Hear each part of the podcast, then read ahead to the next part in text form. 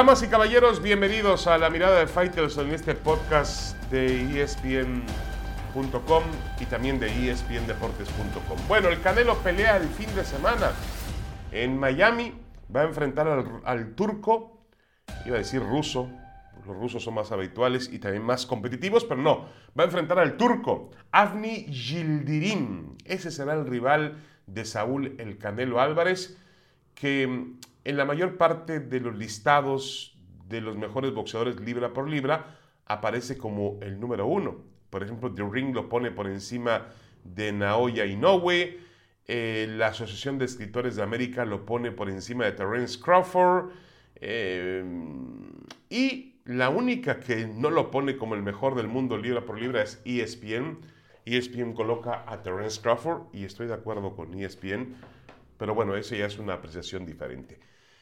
El, ¿Cuál es el riesgo del Canelo para la pelea de este sábado? Pues el riesgo es que gane fácilmente y que volvamos al escenario ese de que los rivales del Canelo son unos bultos, de que no sirven para nada y de que nos está tomando el pelo con este tipo de, de confrontaciones.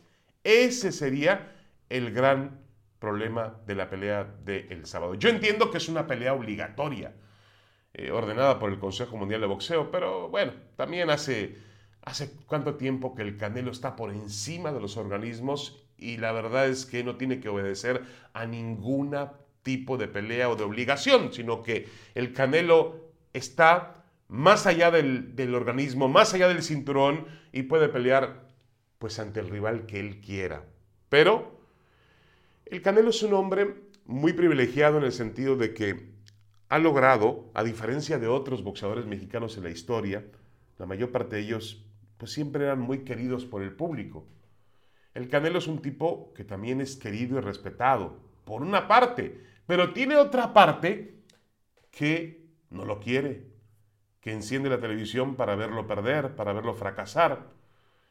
Eh, y enseguida aparecen por ahí este, acusaciones de que somos malos mexicanos, los que le exigimos al Canelo, los que somos detractores del Canelo, porque no nos subimos al carro de la victoria con él. Yo creo que ese aspecto mercadológico de ser querido y odiado, pues es también parte fundamental del éxito comercial que ha tenido Saúl Álvarez, que se ha convertido en el boxeador más rico de todos los tiempos en el boxeo. Eso es indudable.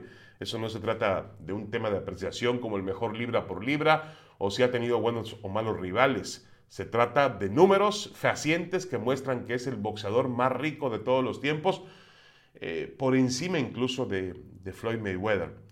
Pero eh, a mí me queda claro que él toma un riesgo porque este boxeador Gilles Dirim, al que apoyan, al que apodan el robot, imagínese usted, pelea como un robot, esa es la verdad, pues no va a durarle demasiado a Saúl Álvarez. Yo creo que va a ser una pelea fácil para él y vamos a ver cómo responde la crítica.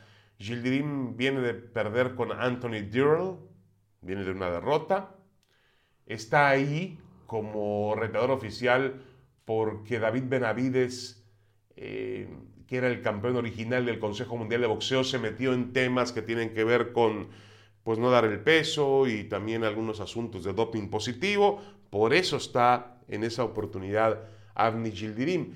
Ya en el pasado, cuando había intentado capturar un título del mundo, fracasó ante Chris Eubank Jr. Ahí están sus dos derrotas. Cuando ha escalado, tratado de escalar al siguiente nivel, el turco pues ha fracasado porque no tiene el boxeo suficiente. No es un rival a la altura del Canelo. El riesgo es que reciba críticas porque le gana fácilmente. Eh, Saúl ha anunciado que va a pelear cuatro ocasiones, que quiere pelear cuatro ocasiones en el, año, es decir, este combate, otro más en mayo y en septiembre, y también intentará pelear en diciembre.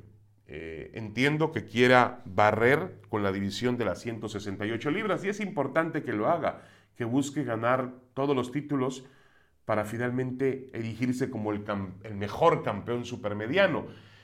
Pero yo me pregunto, ¿habrá espacio para Gennady Golovkin finalmente este año o van a esperar a que Golovkin se haga más viejo? Esa es la pregunta que tengo. Pero sobre advertencia no hay engaño.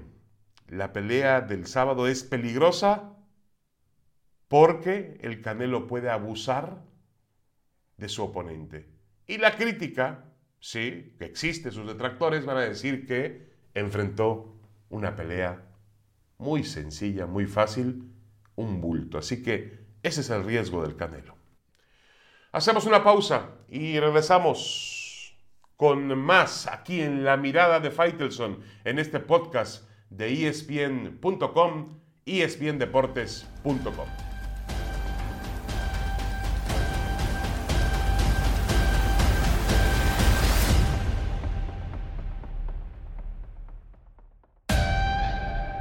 Regresamos con la mirada de Faitelson en este podcast de ESPN. Lo veo y todavía no lo creo. Y no se trata de quitarle los puntos a la América en la mesa. Hay algo más importante en la histórica decisión que la Comisión Disciplinaria de la Federación Mexicana de Fútbol anunció el lunes por la noche. Se trata de que el fútbol mexicano finalmente hizo algo que no acostumbra a hacer, respetar el reglamento cumplirlo a rajatabla. Es verdad que la esencia del reglamento es ambigua y que un equipo como el Atlas no merece tres puntos que no ganó en la cancha.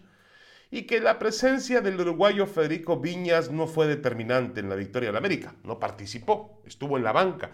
Pero el hecho de estar en la banca ya significaba que había cometido un acto ilícito. Y el América tenía que pagarlo porque el reglamento establecía eso.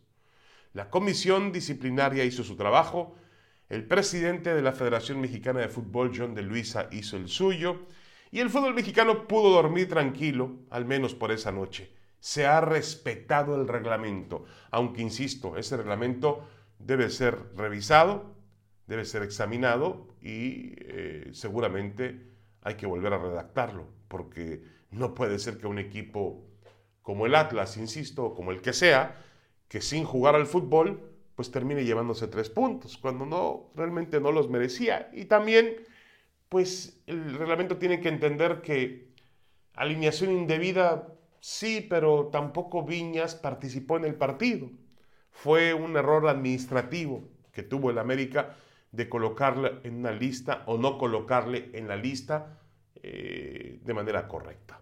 Es decir, me parece que es un tema que realmente es mínimo, porque finalmente no, no intervino en el juego, pero el mensaje, yo insisto, tiene que ser otro. El mensaje es, atención, hemos hecho válido el reglamento, cuando generalmente en el fútbol mexicano el reglamento pues es maleable, el reglamento se puede manipular al capricho de los intereses que hay en el juego. Seguramente si hubiera sido otro equipo, pues lo tapan, lo callan y no dicen nada.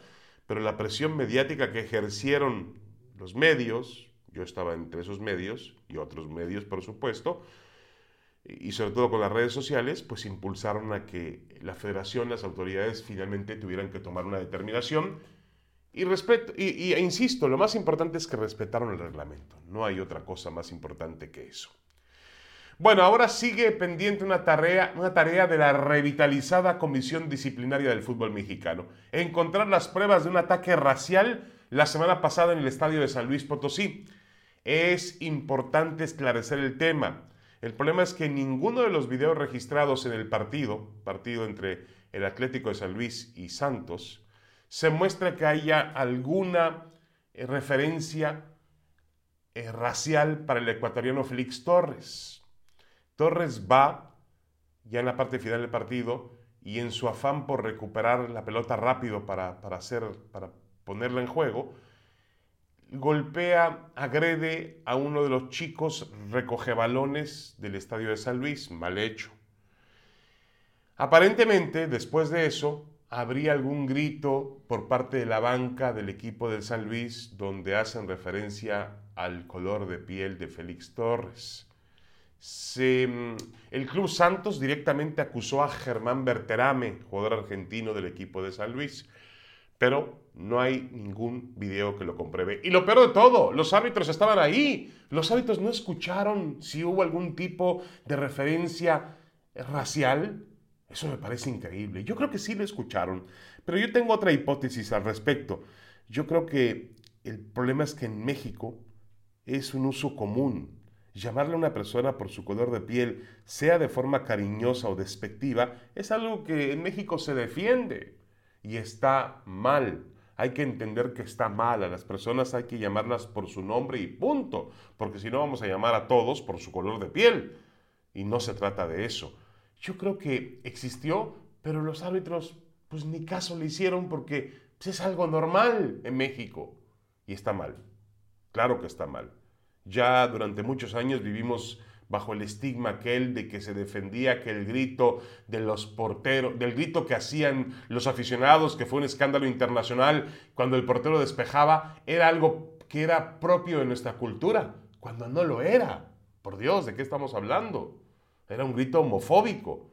Este es un grito racial también. No podemos defender esos usos y costumbres que están mal, que no son parte de nuestra cultura de ninguna manera que no tienen que ser parte de nuestra educación. A las personas hay que llamarlas por su nombre y con todo respeto. En una cancha de fútbol, fuera de una cancha de fútbol, en la calle, en el mercado, en el restaurante y en la casa y donde sea.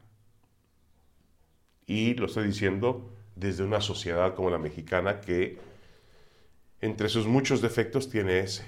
Tiene ese, además de una, ser una sociedad clasista, donde también el clasismo se, mezcla con los temas eh, si usted quiere, no, de, no con una connotación racial, pero sí de una forma despectiva. Y no puede ser. Los tiempos son diferentes. Muy bien, eso es todo por esta semana en la mirada de Faitelson. Los espero eh, la próxima, donde seguramente tendremos muchos, muchos temas para poder platicar con todos ustedes. Un abrazo, saludos, gracias.